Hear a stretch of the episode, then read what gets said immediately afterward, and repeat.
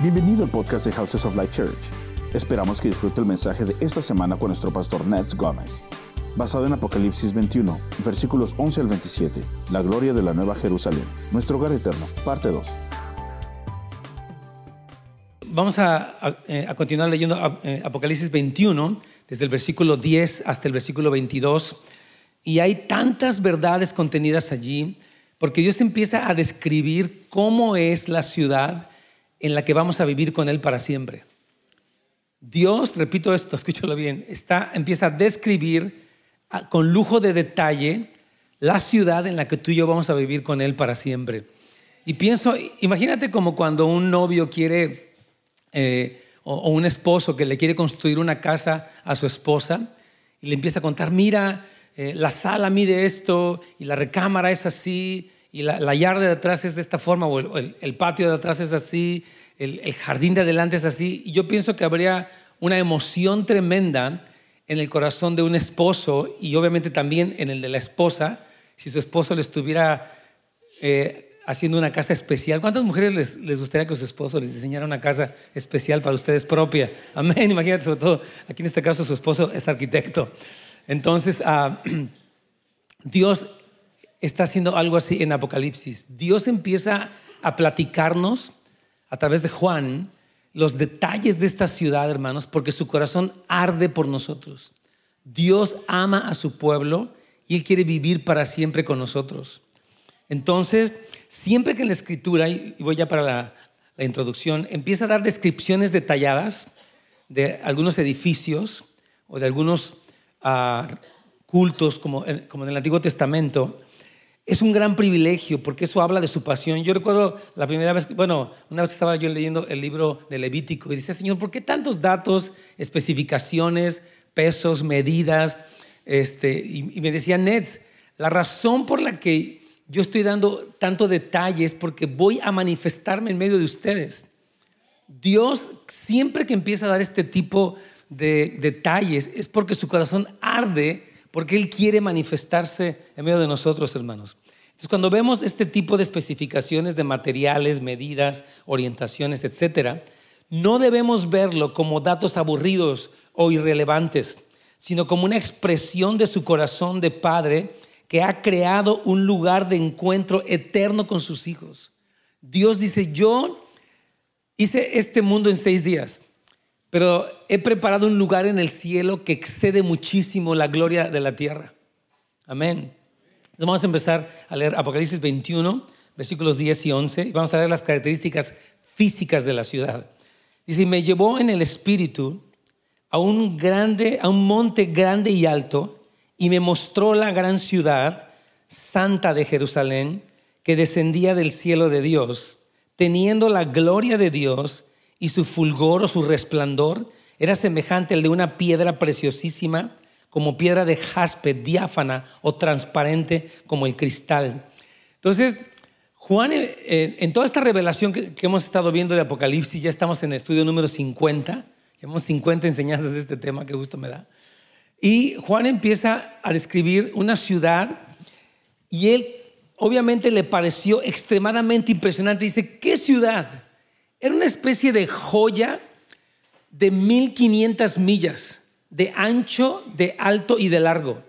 Era una mega ciudad que Juan empieza a ver que desciende desde el cielo a la tierra. Y está sorprendidísimo Juan, ¿verdad? Y la cosa primera que Juan menciona, no solamente, o sea, no son los materiales o las características, sino dice, esa ciudad contiene la gloria de Dios. Imagínense nada más, el Dios incontenible que hizo todo el universo, decide poner su gloria y manifestarla en esta ciudad que se llama la Nueva Jerusalén para que nosotros podamos contemplarlo y tener para siempre comunión con Él. Qué impresionante, hermanos. Entonces, Juan ve que la característica principal de la ciudad es que Dios mismo está en ella. Su brillo era tan radiante porque precisamente Dios Padre, Dios Hijo y Dios Espíritu Santo están allí. Párrafo B. Juan comparó la gloria de la ciudad con la de, una hermosa joya y ya también Juan había descrito a Dios mismo como semejante al jaspe en Apocalipsis capítulo 3. Cuando, cuando Juan ve el trono de Dios, dice, vi uno sentado en el trono que era semejante al jaspe, a la cornalina, y era como una esmeralda. Entonces, hay una descripción que Juan empieza a dar de tanto número uno de Dios en el capítulo 4, pero después de la gloria que se manifiesta en esa ciudad celestial. o sea, vale la pena decir esto, ¿no? Que las, que las piedras de jaspe eran muy hermosas, pero no siempre eran translúcidas o transparentes. Pero en este caso la ciudad era como una gema cristalina con muchas facetas que brillaban como un diamante, por lo que su, el resplandor es un reflejo adicional. Mire, cuando usted ve un diamante, el diamante refleja la luz que recibe del sol o de donde sea. Pero en este caso, la gloria de Dios es la fuente principal de luz y este diamante, que es toda la ciudad, refleja de una manera gloriosa la gloria de Dios. ¿Qué le parece? Está impresionantemente hermoso esto. Vamos a ir, ir avanzando para ver estas características. Versículo 12 y 13. Tenía un muro grande y alto con 12 puertas y en las puertas 12 ángeles y nombres inscritos que son los de las 12 tribus de los hijos de Israel. Al oriente tres puertas, al norte tres puertas, al sur tres puertas, al occidente tres puertas. Esto me encanta cuando dice, quiero decirles que la ciudad es enorme y tiene puertas de acceso. Y en la puerta de acceso está el nombre de una de las tribus de Israel. Hermanos, Dios decidió hacer perpetua la memoria de Israel. Israel ha sido un pueblo quebrantado con muchas dificultades. Ha sido un pueblo que no han sido fieles al Señor, pero Dios hizo un pacto con ellos y está nombrando las puertas de esta ciudad en los nombres de estos hombres como Simeón, como Rubén, como Neftalí, como Gad. Y digo, Señor, qué Dios tan recompensador eres. Hermanos, ve la recompensa que Dios le otorga a Israel nombrando las puertas de su ciudad con los nombres de estas personas. Yo, te digo algo, todo lo que tú hagas para Dios tiene una recompensa eterna porque Él es fiel y Él es bueno. Entonces, esta ciudad, repito, algo muy importante que vemos ahí es que Dios va a perpetuar la memoria de Israel por toda la eternidad. Dios dice, yo hice un pacto con Abraham, con Isaac y con Jacob, y mi pacto es un pacto que se va a cumplir para siempre. Dios es un Dios de pactos y sus pactos son eternos, hermanos. Entonces, esto lo hace con Israel. Es importante que veamos el papel de Israel en el corazón de Dios. Y ahí está, repito, perpetuando la memoria de Israel para siempre. Ahora, es muy interesante que en estas puertas hay 12 ángeles guardianes. Estos ángeles están resguardando el acceso a la ciudad, ¿verdad? Y por otro lado también vemos que hay puertas de... Yo estaba pensando, Señor, ¿por qué pones puertas a los cuatro lados? Después puede haber puesto una puerta por un lado y decir, no, dice, quiero darles acceso desde los cuatro puntos cardinales para que todas las tribus y las naciones de la tierra entren a la ciudad celestial. Solamente los que están escritos en el libro de la vida, obviamente van a tener acceso a esta gloriosa ciudad. Y quiero decirles, mientras hablo de este tema, se me hace muy importante, eh, yo veo que como humanos estamos muy impresionados por lo que vemos. Nos impresiona, por ejemplo, algunas personas les, impresiona Europa, a otros les impresiona Las Vegas, a otros les impresiona, qué sé yo, ¿no? Pero esto que estamos hablando, hermanos, rebasa por muchísimo las cosas que en este mundo nos impresionan. Porque esta ciudad es la ciudad de Dios y mide como de aquí a Dallas. Es una sola ciudad. Tiene, de hecho, 2.250.000 pies cuadrados.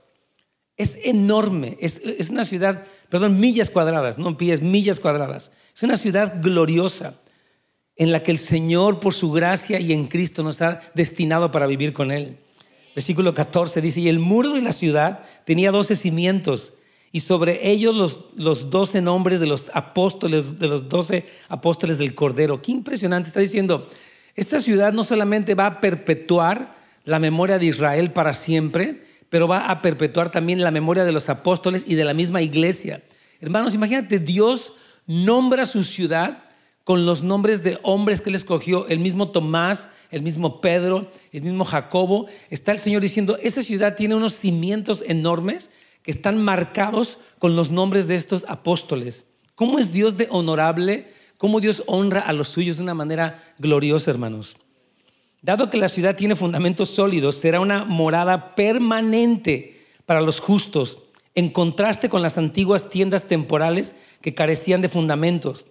Los cimientos pueden estar uno encima del otro o en capas, pero puede ser sobre cada sección del muro como si cada puerta tuviera su propio cimiento. Explico esto, es muy importante que entiendan. Hemos hablado aquí en Apocalipsis cómo es que vienen primero los, los, siete sellos, luego vienen las siete trompetas. En la séptima trompeta, ¿qué sucede? Como dos saben, viene Jesús en la séptima trompeta, después de 50 clases, yo creo que sí tienen un poquito de idea de eso. 50 veces hemos hablado de esto.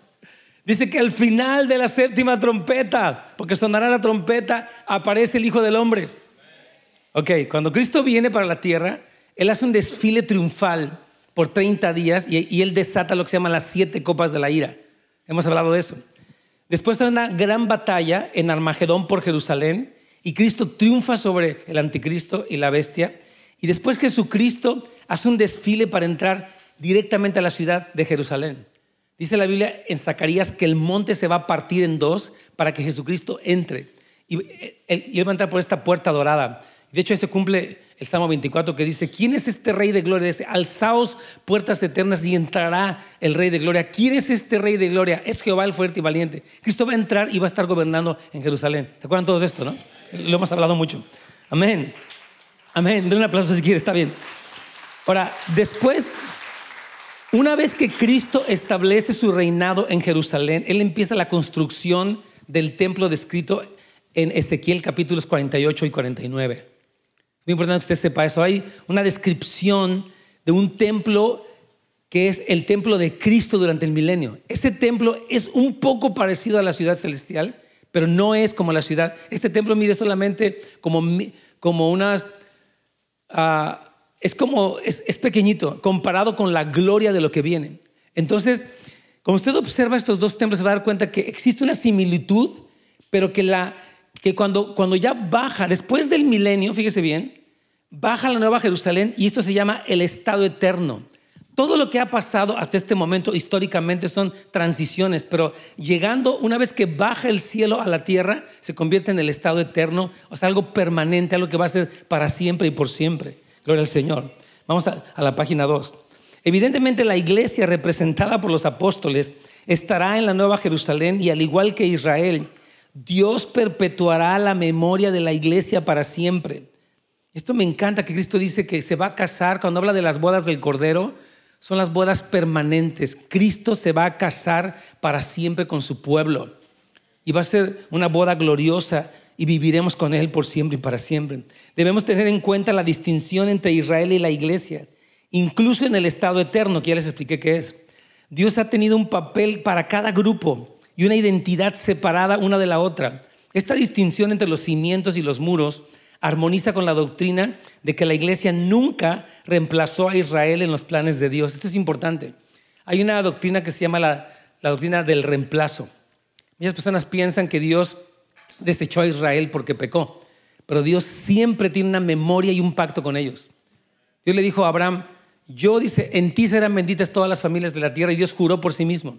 Entonces Dios nunca se ha olvidado ni se va a olvidar de Israel, pero tampoco se va a olvidar de la iglesia. Y los dos pueblos va a ser un solo pueblo, pero cada uno tiene su propia función. Por eso la ciudad tiene puertas con los nombres de las tribus y cimientos con los nombres de los apóstoles. Amén. Hay una distinción eterna en ese sentido. Sigamos leyendo versículos 15 y 16. El que hablaba conmigo, hay un ángel que es como un guía de turistas para Juan. Dice, tenía una caña de medir de oro para medir la ciudad, sus puertas y su muro. La ciudad se halla establecida en cuadro y su longitud es igual a su anchura. Y, dice, y él midió la ciudad con, la caña, 12 mil estadios. La longitud, la altura y la anchura de ella son iguales. Fíjese bien, el hecho de que la vara de medir del ángel fuera de oro refleja la dignidad de la tarea de medir las puertas y los muros de esta ciudad. Es bien importante que usted sepa este medir, hermanos, todas las veces que usted vea en la iglesia, mide o que Dios está midiendo algo, dice, tú tienes que considerarlo cuidadosamente. Hermanos, yo quiero decirles algo. Nosotros como padres y madres en esta generación tenemos que considerar cuidadosamente lo que Dios nos está diciendo. específicamente en lo referente a esta ciudad. Dice, Señor, quiero que ustedes estén anclados en la realidad de esa ciudad que es mi ciudad, que yo he diseñado para vivir para siempre con ustedes. Vivimos en una generación, hermanos, donde nuestros jóvenes están impresionados, yo creo que primero consigo mismos, se toman miles de selfies. Luego están impresionados con las cosas que este mundo ofrece, con el dinero, con la fama. Pero hermanos, nuestros hijos tenemos que ser padres que los instruyen para que esta realidad sea su realidad. Que lo que más les impresione no son las cosas que este mundo ofrece, sino la gloriosa ciudad que Dios nos ha preparado. Pero eso empieza con nosotros.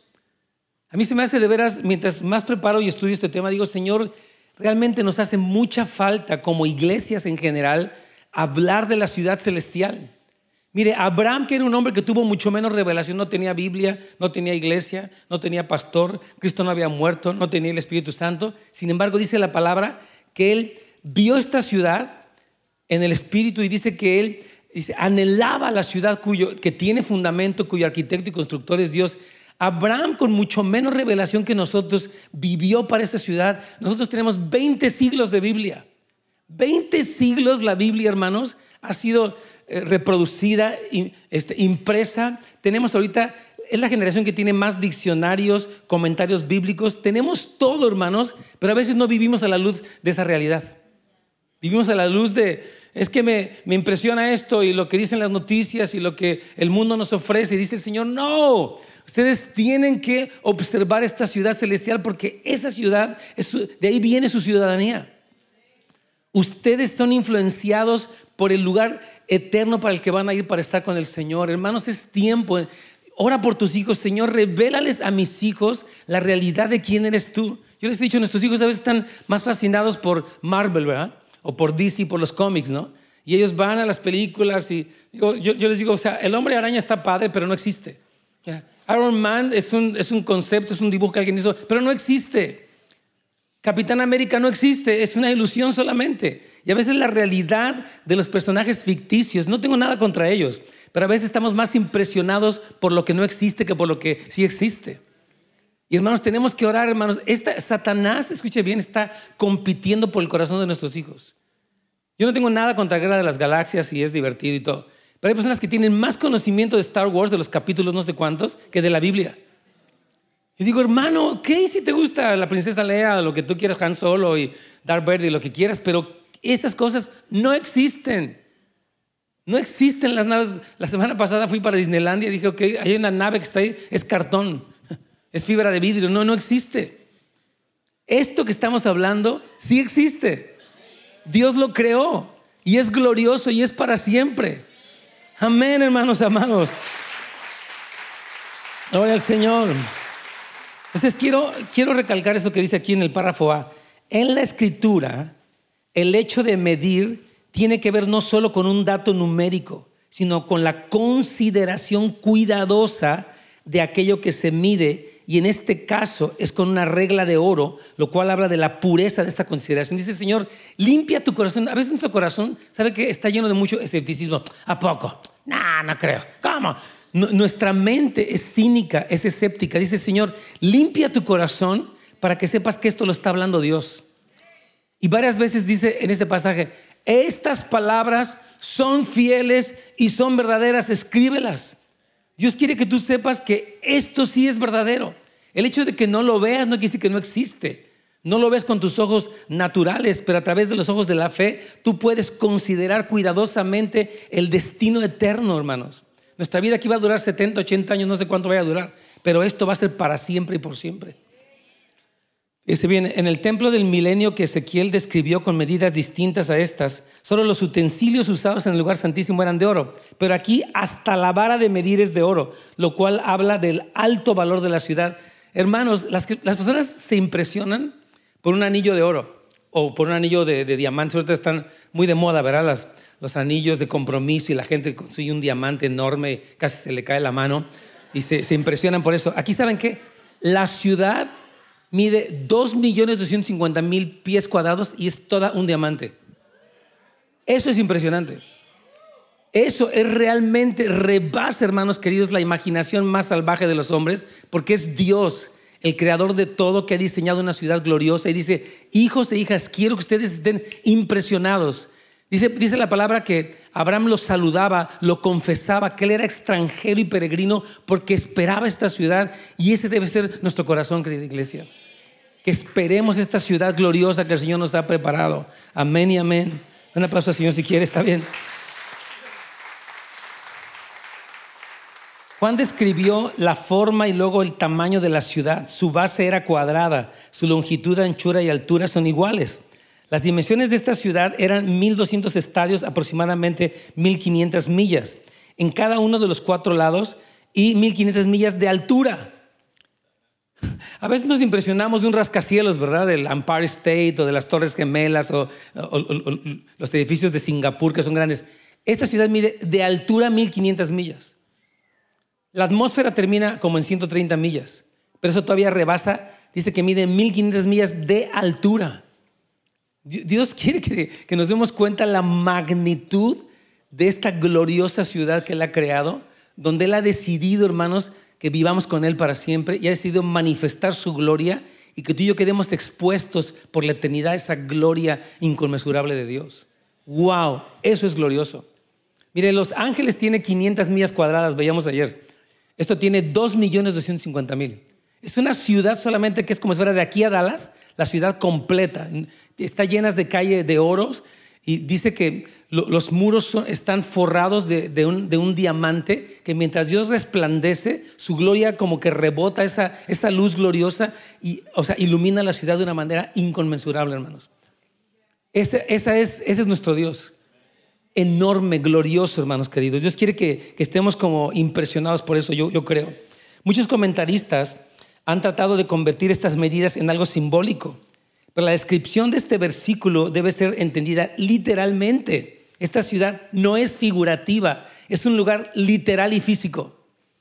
Mire, cuando usted lee el Apocalipsis, por ejemplo, dice, el incienso son las oraciones de los santos. Te interpreta. Esto no dice, las paredes son ideas, no dice, las paredes son de oro.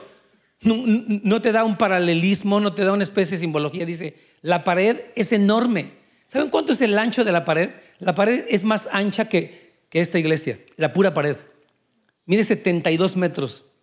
La pura pared de la ciudad celestial es anchísima y es hecha de oro y forrada de perlas. Perdón, forrada de diamante. Tiene, una formación, tiene una especie de cubierta gloriosa porque el oro es translúcido y el diamante también. Y dice que, que, estas paredes de la ciudad son así. Es algo impresionantemente glorioso y realmente para nosotros a veces muy desconocido. Tal vez jamás hemos oído de esto o a veces hasta nos quedamos dormidos y decimos, ¿what? Hermanos, tenemos que decir, Señor, despiértame, ábreme los ojos, aviva mi espíritu con la realidad de esto que tú has hablado desde hace 20 siglos. Dios prometió que Él iba a hacer esto, hermanos, y debe ser lo que apasiona nuestro corazón. Versículo 17 y 18. Y midió su muro 144 codos de medida de hombre, la cual es de ángel. El material de su muro era de jaspe pero la ciudad era de oro, semejante al vidrio limpio. La muralla mide unos 216 pies, o sea, 75 metros de espesor. Juan explicó que aunque un ángel estaba midiendo, estaba usando unidades de medida humanas. Por lo tanto, estas medidas significaban lo mismo para Juan como para nosotros. Un metro en el cielo mide igual que aquí. No piensa que el metro del cielo es más grande o que es más chico. Es igual. Dice, la medida que tiene es idéntica ese metro o ese codo, que es más o menos la distancia de tu codo a la parte más alta de tu dedo, dice, esa distancia es exactamente como la medida de un hombre. O sea, tienen que saber que esto no es figurativo. Mucha gente piensa en el cielo como una especie de nube, como un vapor, algo raro. No, el cielo es un lugar real, concreto, que tiene materiales celestiales gloriosos, hermanos. Amén. Los muros son relucientes lo cual habla de que el material que cubre la pared era de jaspe, lo que sugiere aún más el esplendor de la santa presencia de Dios. Toda la ciudad brillaba como una masa de oro puro. El vidrio transparente era el vidrio de la mejor calidad en los días de Juan, porque cuando comparó al oro con el vidrio transparente, quiso decir que no había impureza en el oro de la ciudad. Juan estaba describiendo la Nueva Jerusalén usando símiles y metáforas para comunicar ingeniosamente la gloria inefable de esta patria celestial. Está diciendo, era como oro, era como, como un diamante, era como jaspe, era como cornalina. Juan empieza a decir, no encuentro en mi vocabulario las palabras que puedan describir la magnitud de la gloria que me tocó ver. De hecho, Pablo, cuando fue llevado al cielo, dice, hay cosas que no les he dado al hombre decir, no puedo describir, mis palabras no alcanzan para describir lo inmenso, lo glorioso de esta ciudad. Amén, hermanos. Esa es la ciudad que nos espera a los hijos de Dios. Los que están inscritos en el libro de la vida los que han lavado sus ropas en la sangre de Cristo van a vivir aquí con el Señor para siempre. Amén. Versículo 19 y 20. Y los cimientos del muro de la ciudad estaban adornados con toda piedra preciosa. El primer cimiento era jaspe, el segundo zafiro, el tercero ágata, el cuarto esmeralda, el quinto ónice, el sexto cornalina, el séptimo crisólito, el octavo berilio, el noveno topacio, el décimo crisópraso, el undécimo jacinto, el duodécimo amatista. Empieza a decir, Juan, yo no sé si era joyero. es increíble su conocimiento de las piedras preciosas y de, y de todos los colores de cada una de estas piedras. Yo, yo, fui con mi esposa eh, hace unos meses, hace, unos, hace un tiempo, para el Museo de Historia Natural de Los Ángeles y hay una parte que está dedicada a puras piedras preciosas. Es increíble, hermano, las piedras, el resplandor que tienen, la transparencia que tienen, los colores que tienen. Y bueno, los cimientos de la ciudad, normalmente un cimiento es algo que está debajo de la tierra y que no lo ves, pero dice, aún los cimientos de la ciudad tienen una, tienen una calidad en estas joyas preciosas que Dios decoró a estos cimientos de la ciudad. Yo les decía que yo creo en mi percepción como alguien que lee la Biblia, que cuando baje la ciudad del cielo a la tierra la vamos a ver y cuando se embone con la Jerusalén terrenal del milenio, vamos a poder todavía ver estos cimientos. va a haber una forma en la que vamos a poder observar estas cosas que la Biblia está escribiendo, hermanos, de manera física y literal. Amén. El apóstol también explicó las piedras de los cimientos de la ciudad. La base de un edificio generalmente es, es completamente funcional y no decorativa. Pero estas bases que eran visibles estaban adornadas con gemas preciosas. Otra opinión es que las joyas no cubrían las piedras de la base, sino que las primeras piedras eran joyas enteras. Estas piedras preciosas eran de muchos colores diferentes, lo cual sigue expresando la extrema belleza de la ciudad. ¿Sabe qué, hermanos? Nuestro Dios es hermoso y todo lo que Él hace tiene impresa la belleza de Dios. Esta ciudad, que es la ciudad de Dios, llamada la Nueva Jerusalén, tiene como característica la hermosura de Dios. Mire, este mundo es hermoso, ¿a poco no? Bueno, antes, cuando el hombre lo corrompe, lo hace horrible, ¿verdad? Lo contamina, lo destroza. pero cuando tú ves la naturaleza en sí, una cascada, un paisaje, un atardecer, ¿a poco no es increíble? Dios imprimió su belleza en la creación, no para adorar a la creación, pero para adorar al Dios que hizo la creación. Ahora yo quiero amén. Ahora yo quiero decirles, hermanos, Fíjese bien, esta ciudad, este mundo lo hizo en seis días. Lo que viene lo hizo desde la eternidad y para, la eternidad. Hay una gloria, hermanos. Hay elementos tanto de metal como el oro, como de piedras preciosas, y también hay, un río, está el jardín del Edén. Esta, ciudad, hermanos, repito, llega a un punto en el que no es posible describirla. Pero Dios quiere que tú y yo anhelemos. Mire, si usted busca, yo quiero decirle esto, si usted es una persona que dice, Señor, muéstrame más de eso, y empiezas a estudiar, Dios va a empezar a darte entendimiento de esto. ¿Si me oyes bien? Es tiempo, hermanos, de que no vivamos tan anclados en las cosas de la tierra. Hay gente que está desesperada por las cosas de aquí. Es que no me alcanza, es que estoy mal, soy un loser, quiero más lana, mi negocio. Ok, tranquilo. Dios quiere que tú prosperes y todo. Pero esta realidad es la eternidad. Tú y yo tenemos que decir, Señor, despiértanos a la luz, no de lo temporal. Pablo dice, nosotros no vemos las cosas que se ven, porque las cosas que se ven son temporales, pero las cosas que no ves, pero que son reales, son eternas. Es tiempo de que tú abras tus ojos, todos hermanos como iglesia, abramos nuestros ojos a esta realidad de la ciudad de Dios. Amén. Gloria al Señor. Ahora fíjese qué cosa tan, tremenda. Dice, ah, bueno, vamos a ver, el sumo sacerdote israelita, voy en la página 3, ¿verdad? Aquí estamos. Nuestro Dios es un Dios de belleza, sí, aquí, vamos. Y Él derramará su belleza en la ciudad que ha preparado para su pueblo. El sumo sacerdote israelita llevaba en su pectoral doce gemas que representaban a cada una de las doce tribus. Quizá haya alguna conexión simbólica entre estas doce joyas del cimiento y aquellas, aunque solo ocho de ellas eh, aparecen en ambas listas. En el nuevo orden de la Jerusalén celestial, todos tendrán el privilegio de acercarse a Dios. ¿Sabe qué es lo más impresionante de la ciudad? Mire, yo voy a decirle algo. El hombre con su cuerpo natural no puede resistir la presencia de Dios porque dice la palabra que queríamos como muertos. Pero con el cuerpo resucitado, que lo describe 1 Corintios 15, un cuerpo glorificado, vamos a poder ser capaces de estar en esa ciudad recibiendo el impacto de la gloria de Dios, hermanos. Aquí de repente tú y yo probamos algo, estamos en un tiempo de adoración y sentimos su paz, su gozo, pero allá va a ser algo completamente total, hermanos. Va a ser algo que impacte nuestras vidas el estar en la presencia de Dios, en su ciudad celestial para siempre, hermanos. Qué barbaridad, qué impresionante. Dice, las doce puertas eran doce perlas. Cada una de las puertas era una perla. Y la calle de la ciudad era de oro puro, transparente como vidrio.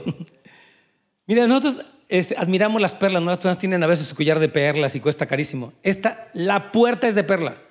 O sea, el muro es enorme, el muro mide de ancho 75 metros, pero la puerta que es gigante es toda de perla.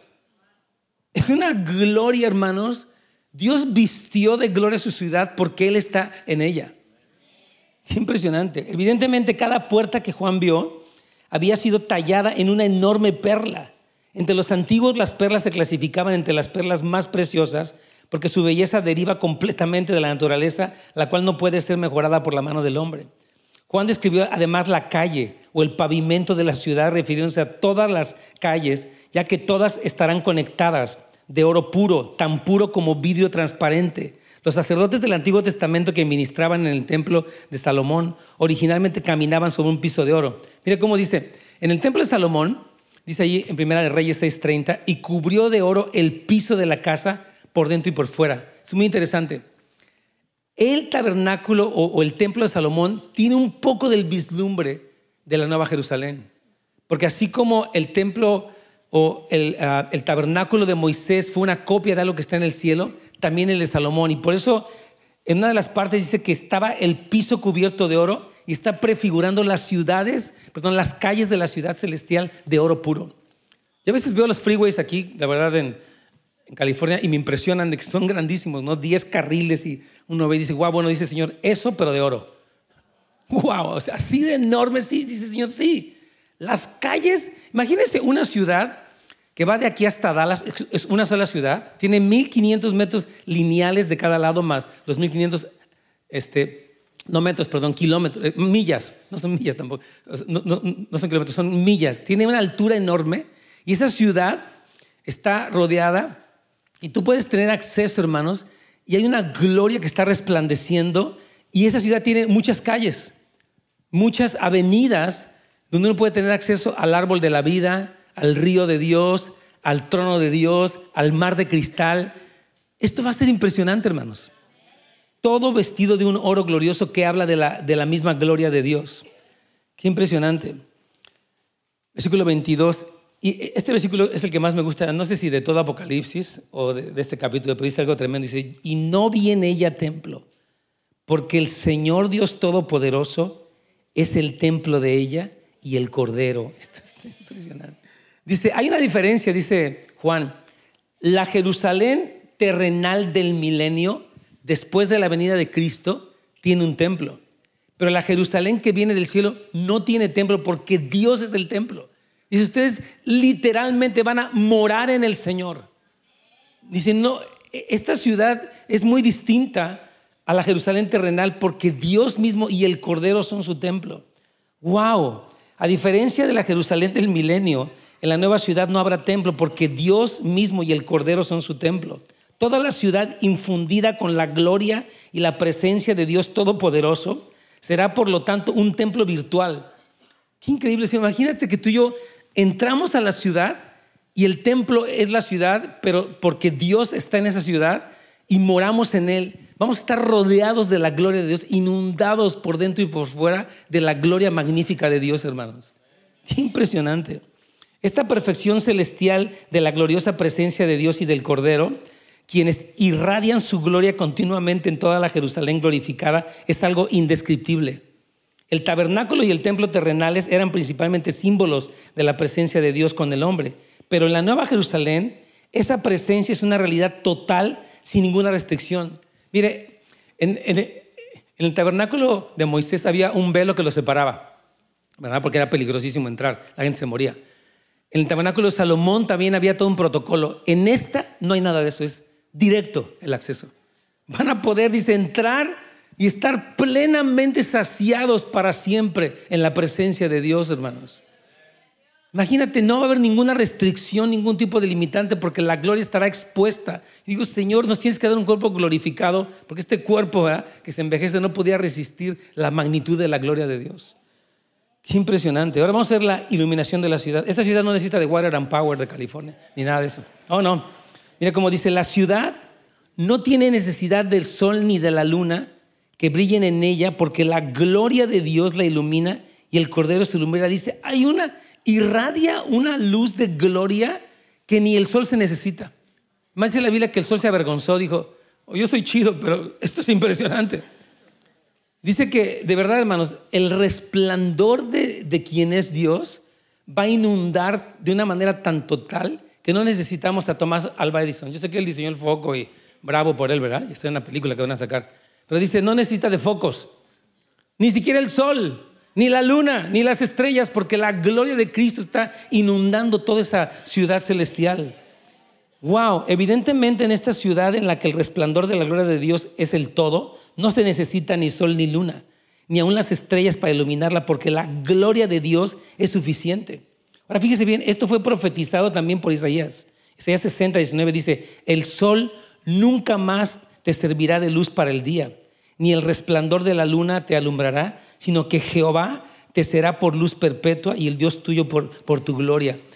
Hermanos, yo, les quiero decir, esto que está dicho aquí en la Biblia no fue dicho una sola vez por Juan, fue profetizado por años y años, profeta tras profeta, estuvieron hablando, Jerusalén, viene un momento en el que la Jerusalén celestial va a bajar a la tierra y no vas a necesitar ni siquiera del sol. Por eso la Biblia dice, oren por Jerusalén hasta que Dios la ponga por alabanza de toda la tierra, como un antoche, como una diadema en su mano. Dios dice, yo he escogido un pueblo débil como los judíos porque voy a mostrar no quién son ellos, sino quién soy yo, que puede tomar lo más débil y puedo llenarlo de mi gloria. Dios está dando una lección eterna y está refiriendo, estas cosas que estamos hablando, quizá para muchos de ustedes suenen como que, ay pastor, qué raro están plenamente escritas en la Biblia, hermanos. No es una idea ligera que se nos ocurrió en la mañana que amanecimos de buen humor. Es una doctrina bíblica confirmadísima. Pero ¿sabe qué pasa? Que a veces no leemos la Biblia. No nos interesa esto. Y lo que más nos abruma son nuestros problemas. Si tienes problemas, Dios te va a ayudar. Pero tú tienes que contemplar tu destino eterno. Tú no puedes ser definido por tu pasado. Que a mí me pasó esto y estoy mal ni siquiera por tu presente. Tú eres definido por tu futuro. Por la gloria eterna que te está esperando en Cristo, hermanos. Yo predico esto como que siento un celo de Dios que dice, pueblo mío, despierta. Tú tienes que saber lo que yo desde hace dos mil años te dije y te he hablado con claridad y tú tienes que dejar de ser deslumbrado por cosas que no son nada. Nos deslumbra la fama de este mundo que no es nada. Yo estoy sorprendido de la sed que los jóvenes tienen de fama. Se ha dicho que el, nuevo currency, la nueva moneda de los jóvenes, no es el dinero, sino la fama. ¿Cuántos likes tienes? ¿Cuántos views tienes? Ellos se evalúan por eso y son capaces de cualquier cosa para ganar exposición. Hermanos, estos jóvenes deslumbrados por eso es pura vanidad y es peligroso. Esto es lo que nos debe de deslumbrar. Pero repito, el deslumbramiento no empieza en los hijos, empieza con los papás. Si tú estás deslumbrado, tú vas a hablar con tus hijos. ¿Saben qué, hijos? Vamos a leer esto. ¡Wow! Vamos a meditarlo. Vamos a considerarlo. Ok, no lo entiendes, pero el hecho de que tú no lo entiendas o no lo concibas, no quiere decir que Dios no lo pueda hacer. Dios es capaz de hacer esto y más. Por eso Él es el Dios de todo el universo, hermano. Él creó millones de galaxias y a todas las estrellas, dice la Biblia que les, ha puesto nombre.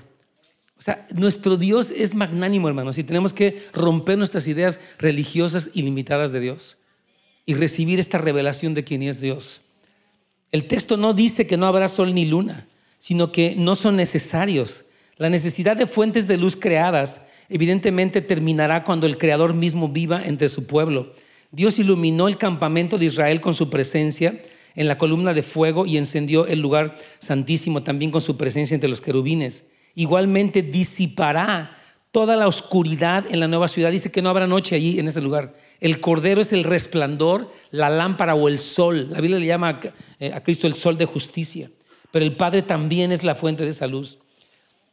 Miren, hermanos, a veces nosotros estamos tan fascinados. Yo, una cosa que veo que fascina al hombre, ¿sabe qué es? Sus pantallas, su teléfono. está bien. Y le pica, le pica. Está bien. Mm. Está fascinado, lo puede consultar 20 veces al día. Tan, tan, tan, está pique, pique, y pam, pique, pique. Después se, cansa ya de la vista, descansa un rato y vuelve otra vez.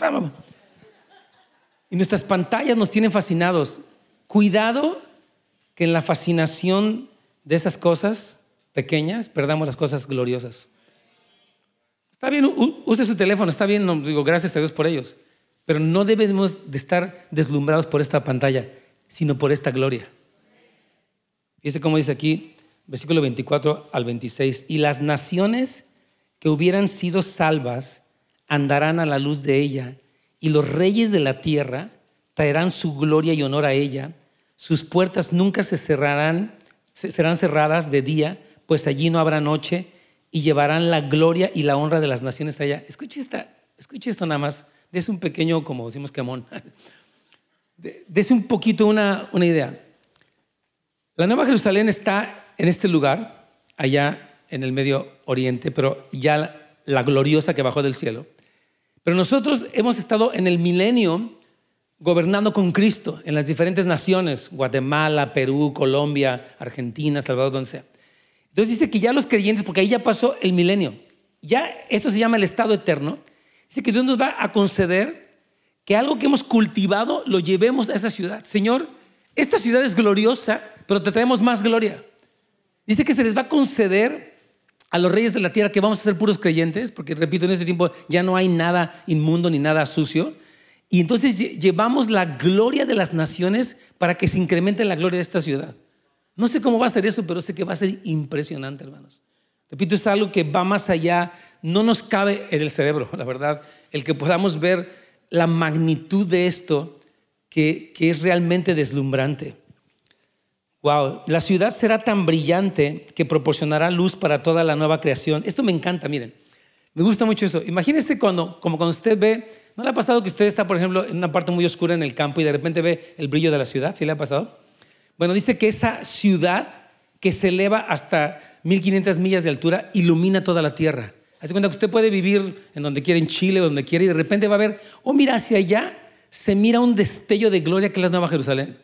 La misma tierra será llena de la gloria del conocimiento de Jehová como las, aguas, como las aguas cubren la mar.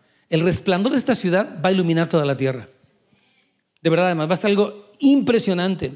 No es fácil determinar la identidad de los reyes de las naciones mencionados. La explicación más probable es que las naciones son grupos de creyentes perdón, vistos según sus, sus nacionalidades de la vieja creación, que retendrán en la nueva creación. O sea, usted, lo argentino nunca se la va a quitar o lo mexicano, o lo ¿verdad?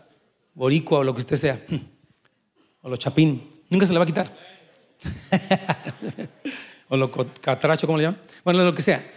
Pero lo más tremendo dice que esa identidad que tú tienes como salvadoreño o como la identidad que tú tengas, tú vas a unirte con otros más y vas a poder obtener lo mejor del Salvador, digamos, y lo vas a llevar al Salvador, al mero mero. Dice que tú vas a llevar que la gloria que hay en las naciones durante el estado eterno, vamos a poderla llevar a Cristo. Y eso prefigura la alabanza. Hermanos, la alabanza es entregarle a Dios lo que Él se merece. Y en esta ciudad celestial vamos a poder decirle, Señor, tú eres digno. Tú eres digno de que lo mejor que produce la tierra ya no es para la explotación, para los narcotraficantes, para los ambiciosos, sino todo es para ti, porque tú eres el dueño de todo. Es impresionante, hermanos queridos. Fíjense bien, aquí pongo, estos líderes traerán su gloria a la ciudad, aumentando así su majestuosidad, ya que son individuos gloriosos por la gracia de Dios. En los días de Juan, las ciudades cerraban sus puertas para mantener alejados a los enemigos, pero en el estado eterno no habrá enemigos por lo que las puertas permanecerán abiertas. Estos reyes podrán entrar cuando lo deseen. No habrá noche en la Nueva Jerusalén, porque la luz de la gloria de Dios ilumina a todos. Estos líderes que traerán la gloria y el honor de las naciones a Dios, representando a sus respectivos grupos en todo el mundo. Todo esto, repito, es una imagen de adoración en la nueva creación. Usted ahorita cuando trae un diezmo y una ofrenda, cuando usted canta un canto, está un poco prefigurando eso. Señor, tú no necesitas mi dinero, ni nada, pero en tu gracia recibes esto yo te traigo. Esto fue lo que trabajé, Señor. Aquí está mi diezmo. Pocos amenes. Pero sigue siendo la verdad. Que no dígame. Es como la alabanza es una expresión. Dice la, David decía esto: Yo no voy a darle a Dios nada que no me cueste. Dije, si me cuesta y ese sacrificio, Dios se lo merece. Entonces aquí las naciones por siempre van a traerle al Señor. Dios no lo necesita, repito porque Él tiene todo y más. Fíjate, alguien que puede traer una joya, imagínate un diamante de 1500 millas. O sea, piensa, repito, yo sé que las películas que han hecho Hollywood son increíbles, pero nadie ha puesto eso. Un diamante de 1500 millas. O sea, pero repito, es 1500 millas lineales. Son 2.250.000 millas cuadradas de ciudad llenas de gloria. That's intense, that's a lot. Eso está impresionante, hermanos. Qué tremendo. Fíjate, ahora me encanta que lo vimos en el capítulo 19, 20 y ahora 21, que siempre pone una nota aclaratoria. No entrará en ella ninguna cosa inmunda. Dice, prohibida la, entrada a lo inmundo. Dice, o que hace abominación, cosas horribles y desviadas delante de Dios, ni, la mentira. Hermanos, me encanta que el Señor dice, pueblo mío, esto está reservado, pero quiero decirte que hay una restricción solamente. Lo inmundo no va a entrar ahí. dice la Biblia, cuando tú tienes este, esta esperanza, tú te purificas a ti mismo. Yo puedo ver cuánta esperanza tenemos en esta ciudad por la medida en la que nos purificamos. Entre más te purificas, quiere decir que más lo esperas. Y entre menos te purificas, quiere decir que tal vez ni lo tomas en cuenta. Por eso Dios quiere, pueblo mío, conoce esto.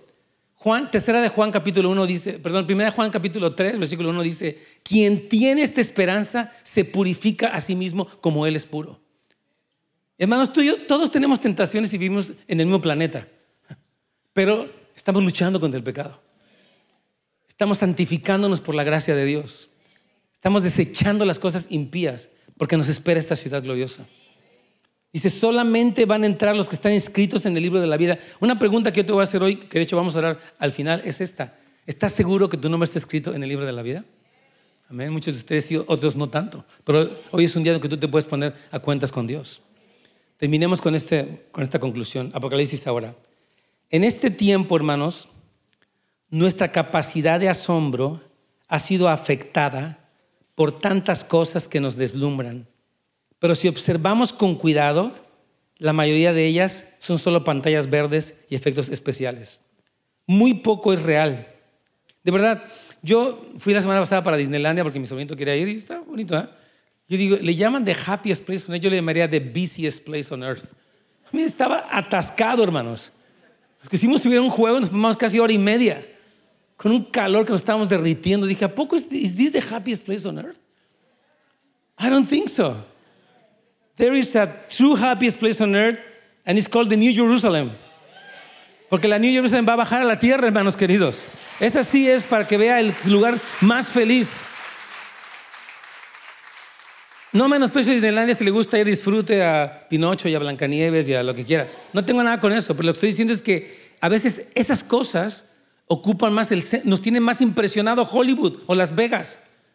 ¿Cuántos aquí han ido para Las Vegas? Auxilio, hermano. no lo condeno si usted fue, no pasa nada. Pero a lo que voy es que es puro cartón, fibra de vidrio.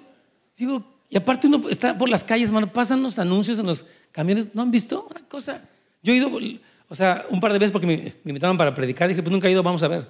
Estaba sorprendido, hermanos. Yo dije, ¿a poco la gente está fascinada con esto? Una persona dice, mi sueño de mi vida es ir ahí. Le digo, no, hermano, creo que tu sueño de tu vida sea esto que está acá. Esto sí vale la pena que sea tu sueño, tu pasión. Hermanos, tenemos que despertar. Incluso cuando vemos los grandes rascacielos podemos impresionarnos de su altura. Repito, los rascacielos de Singapur, que son enormes, o que están bonitos. Hay uno en Australia enorme y en tantos lugares, ¿verdad? Edificios enormes. Nos podemos impresionar de su altura, lujo y diseño arquitectónico, pero esta ciudad o el monte, lo vamos a estudiar la semana que viene, tiene una altura de 1500 millas y rebasa en mucho la imaginación humana más atrevida. Yo, he visto las películas de Hollywood, ¿verdad? De repente en esta de Independence Day sacan una nave que cubre, ¿no han visto? Pasa así como la sombra. Dice el señor, bueno, esa nave parece un piojo junto a mi ciudad. Oh, ya, ¿en serio? Es en serio. Es que es enorme, hermanos. La ciudad celestial, repito, es como de aquí a Dallas. la ciudad, un muro llega así y luego da la vuelta. Y después el otro. Es, es enorme, hermanos. Repito que los muros son de 75 metros de ancho nada más. Los cimientos son enormes y son de puras joyas gloriosas para siempre. Qué tremendo, hermanos. Hablar de nuestra patria celestial es un ejercicio que debemos practicar como familia natural y espiritual. Hable con sus hijos de esto.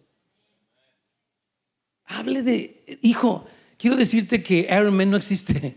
O sea, yo sé que te cae bien y que padre tienes un póster ahí, tienes tu disfraz, lo, lo que sea, pero eso no existe. Esto sí existe. Y debemos emocionarnos por esto. Y vamos a pedirle, Señor, danos una capacidad de asombro ante la ciudad celestial. ¿Qué les parece? Al final vamos a orar por eso. A muchos de nosotros nos gusta hablar de la patria en la que nacimos y de los lugares que hemos visto, la comida que hemos disfrutado y demás. Pero este lugar del que estamos hablando es el que Dios ha preparado para disfrutar de una comunión íntima, eterna con Él, sin precedentes en la historia humana y para siempre. Cuando alguien muere en Cristo, y quiero concluir con esto, se me hace muy importante, las personas dicen, está en un mejor lugar. Pero esta palabra mejor no alcanza ni siquiera ligeramente a describir la magnitud de nuestra morada. O sea, yo, de verdad, cada vez que una persona parte, uno dice, oh, pues ya está en un mejor lugar, pero no sabemos, está en un lugar impresionante. Donde esta persona partió, si está en Cristo, aclaro, no todos están en Cristo desafortunadamente, pero si está en Cristo, Él llega a este lugar. Está, se hacen moradores de la ciudad donde Dios habita para siempre. Qué impresionante. Entonces, fíjese bien cómo dijo Pablo en una especie de conclusión para el día de hoy, 2 Corintios 5, 6 al 9. Así que siempre vivimos en plena confianza, aunque sabemos que mientras vivamos en este cuerpo, no estamos en el hogar celestial con el Señor. Él dice, mientras yo vivo aquí, no estoy todavía allá. Pablo decía, para mí el vivir es Cristo y el morir es ganancia. Pablo decía, yo no sé si quedarme porque ustedes me necesitan, pero yo prefiero irme porque está mucho mejor acá que allá, dice, allá que acá con ustedes son bien latosos. Sí, él decía, dice, hay una aflicción por la iglesia, pero me tengo que quedar por ustedes. Dice, estoy puesto en estrecho, los amo, quiero quedarme, pero más bien quisiera irme, porque ya Pablo ya había subido al cielo.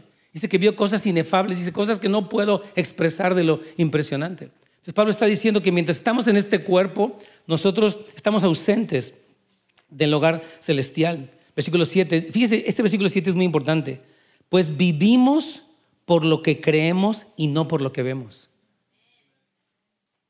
La carne dice, yo hasta no ver, no creer, pero la fe dice, yo creo y, lo voy a ver. La fe dice, yo no me impresiono por lo que veo, me impresiona más lo que no veo, que es más real que lo que veo. Porque lo que veo se va a acabar, pero lo que no veo es para siempre. Entonces usted tiene que vivir, hermano querido, por lo que usted cree, aunque no lo vea. Amén. Versículo 8. Sí, estamos plenamente confiados y preferiríamos estar fuera de este cuerpo terrenal porque entonces estaríamos en el hogar celestial con el Señor. Pablo dice, yo sé. A mí, decía Pablo, a mí no me aflige la muerte. Mira, esta ciudad le cambia a uno la perspectiva de la misma muerte. La gente, hay gente que tiene terror a la muerte. ¡Ah! tranquilo. Es una transición, hermano. Vas a estar aquí en esta ciudad. Pablo dice, cuando yo estoy en este cuerpo, no estoy allá.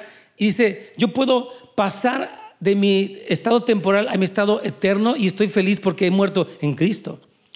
Así que ya sea que está, y me encanta la última conclusión, así que ya sea que estemos aquí en este cuerpo o ausentes del cuerpo, o sea, en el cielo, nuestro objetivo es agradarlo a Él.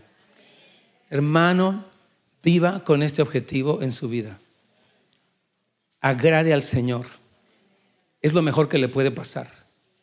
Usted agrada al Señor, fíjese bien por favor, toda su vida empieza a alinearse. Usted es bendecido aquí y será bendecido en la eternidad. La salvación no es por obra, la salvación es por fe en Cristo. Pero una vez que usted tiene fe, usted alinea su fe y su vida a estas verdades. Yo le quiero animar de verdad a que podamos todos abrazar esta realidad eterna. Vamos a ponernos de pie y vamos a orar.